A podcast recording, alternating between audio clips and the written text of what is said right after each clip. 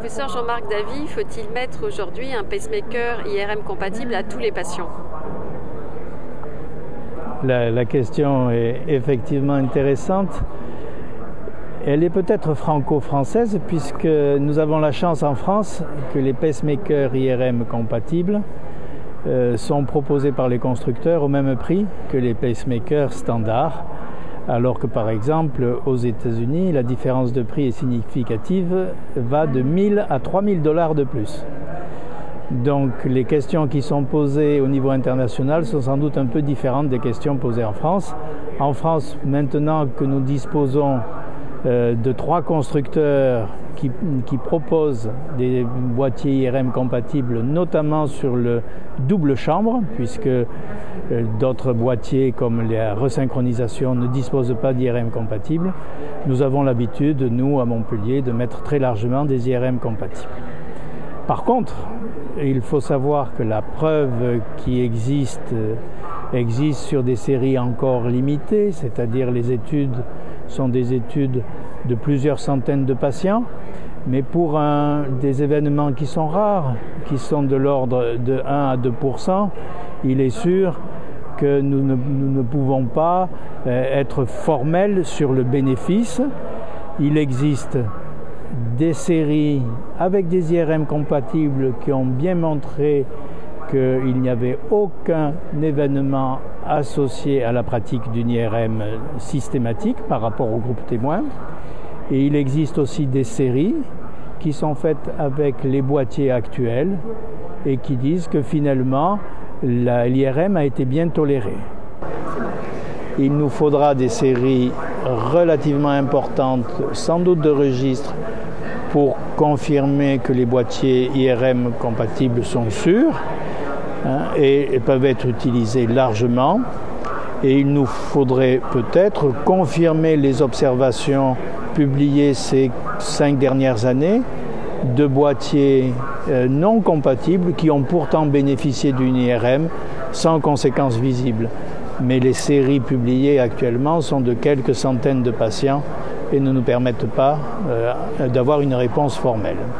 Le progrès technologique existant, hum, la proposition que nous avons est de, proposer euh, ce type de boîtier parce que la technologie est là formelle. Hein, la tolérance des produits électroniques ou de la sonde est bien meilleure quand les boîtiers sont IRM compatibles. Il y a plusieurs questions pratiques qui se posent.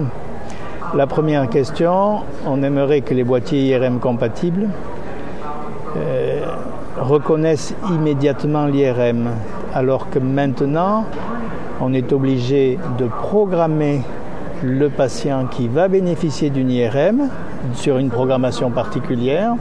Il a son examen et on doit le revoir au décours de l'examen pour euh, remettre la programmation de base. Du coup, nous ne pouvons pas gérer les, IRM en urgence, et notamment les radiologues et les neuroradiologues ne peuvent pas gérer l'IRM en urgence. Il existe des projets pour que le boîtier immédiatement reconnaisse le champ magnétique, se programme pour être compatible et à la sortie du champ magnétique, hein, à ce moment-là, se reprogramme de façon normale. Et la question subsidiaire est celle donc des portiques des avions. Eh je ne peux pas répondre, mais il est possible que dans ce cas-là, au passage d'un portique, eh bien, le, boîtier, à ce moment-là, puisse être traversé sans, encombre. Il fera la programmation de sécurité IRM et au sortir du, portique, il reprendra la, la programmation usuelle. Hein, et ça suppose par contre que nous, nous renoncions peut-être à la fonction aimant de nos boîtiers pacemaker, mais cette fonction aimant est devenue obsolète dans la surveillance quotidienne. Enfin, une dernière question pratique qui est souvent évoquée par les collègues. Est-ce que si je n'implante pas un boîtier IRM compatible, je peux être un jour poursuivi par mon patient qui, dans 5 ans ou dans 10 ans, me dira Docteur, pourquoi vous m'avez mis ce boîtier et pas celui-là? Cette question a été évoquée ce, matin lors d'une session consacrée à ce type de stimulation et j'ai trouvé que la réponse du chairman a été très claire en disant à partir du moment où sont commercialisés actuellement des boîtiers IRM compatibles, mais aussi des boîtiers IRM non compatibles, il n'y a pas de raison que vous soyez vous-même poursuivi. C'est certainement à ce moment-là le gouvernement hein, qui met à disposition des boîtiers IRM non compatibles qui pourraient être poursuivis.